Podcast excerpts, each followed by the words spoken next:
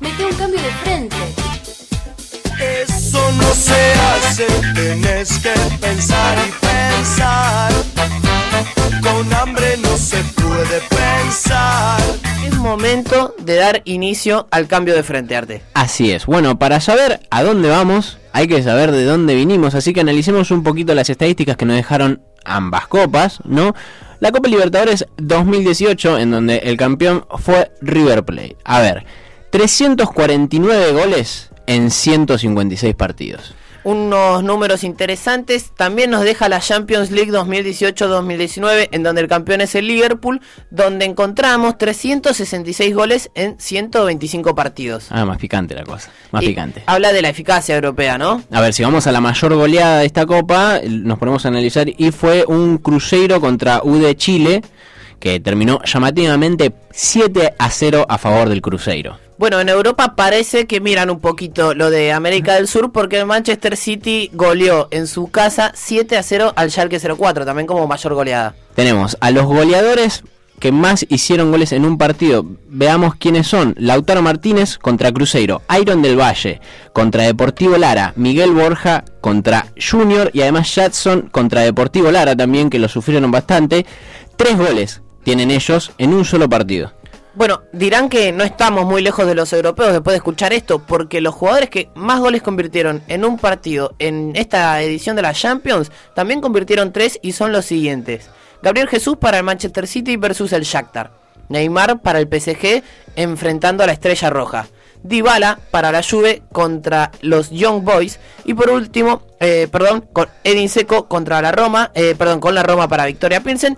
Messi junto al Barcelona contra el PSV y ahora sí, por último, Sadio Mané, el sabio Mané jugando para el Liverpool enfrentando al Porto en Portugal. A ver, analicemos qué tanta diferencia hay en cómo se pega, ¿no? Eh, la cantidad de tarjetas eh, en un partido. A ver, los partidos que más tarjetas tuvieron fue una copa con, con muchas faltas.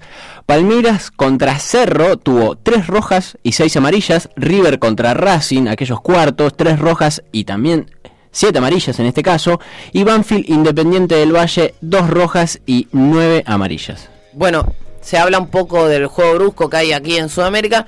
Podemos compararlo con Europa. La diferencia es que nosotros pusimos el piso en las siete tarjetas. A ver, Las siete tarjetas entonces en América del Sur se superan muy fácil. muy fácil, sí. En, para eh, ir a Europa, para encontrar siete tarjetas, tuvimos que ir al partido, el último partido de la fase de grupos entre el Ajax y el Bayern Múnich. Sí. Este partido tuvo dos tarjetas rojas y cinco amarillas. El resto de los encuentros de toda la Champions League tuvo menos de siete tarjetas. Y el jugador de la Copa, como para cerrar acá con esta Copa Libertadores 2018, fue Gonzalo, el Piti Martínez, que clavó el tercero, el recordado tercero. Eh, todavía no se eligió el mejor jugador para la Conmebol, para la Conmebol no, para la Conmebol sí, para la UEFA Ajá. todavía no. Eh, pero sí tenemos unos datos interesantes de la Champions que, si me permitís, Arte, te comento. A ver, cerramos. 43% de los goles de esta edición de la Champions fueron en el primer tiempo. El Bien. 57 restante en el segundo.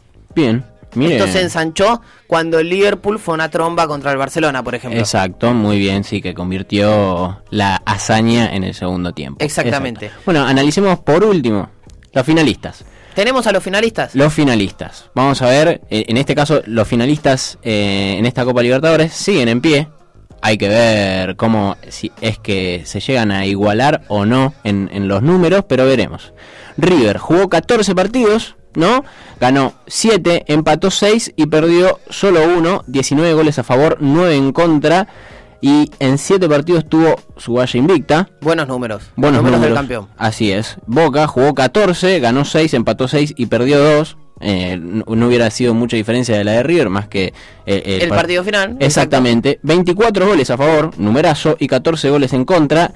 Y también en 7 partidos tuvo su valla invicta. No sé si se ha dado cuenta que la diferencia le termina dando a Boca y River de 10 entre Exacto. goles convertidos. No, no hubo mucha diferencia en estos dos finalistas. Casi, casi era. Casi que no hubo diferencia. Por otro lado, eh, los equipos de Inglaterra que se enfrentaron para definir la Champions League tuvieron un par de diferencias. Hay una diferencia. Arrancamos con el Liverpool, el campeón. Veremos, a ver. 13 partidos jugó, es Sí. decir, llegó a la máxima cantidad de partidos como el Tottenham. Eh, de estos ganó 8, empató 1 y perdió 4. Un número que llama la atención, perdió 4 partidos de Champions. Cuatro partidos. ¿sí? Eh, tuvo 24 goles a favor, 12 en contra, fue uno de los equipos que más goles anotó. Y en 6 partidos mantuvo su valla invicta. Claro, tienen a Alison Becker en el arco y a Van Dijk en la, en la defensa. Mm, Es un poco más fácil así. Es lógico, ¿no? Es lógico.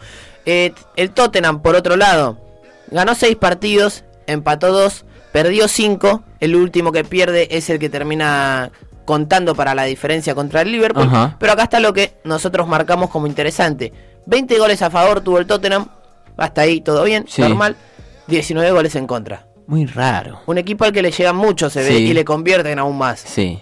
En cuatro partidos tuvo su valla invicta y recordemos que el, el Tottenham termina metiéndose, entre comillas, por la ventana, porque el finalista casi que toda la serie fue el Ajax Sí. y se dio vuelta en el final con la hazaña de Lucas Moura. Bueno, yo, yo diría que se metió en la ventana casi en todas las fases, ¿no? El Tottenham, porque... Sí, con Eh, el City estuvo complicado también. Exacto, exacto, sí. Raro, raro que tenga 20 goles a favor y 19 en contra y haya ganado 6 y perdido 5. Es cierto. No es la mejor campaña para un finalista, pero se Pero ve que histórico. se las ingenió, se las ingenió bastante bien.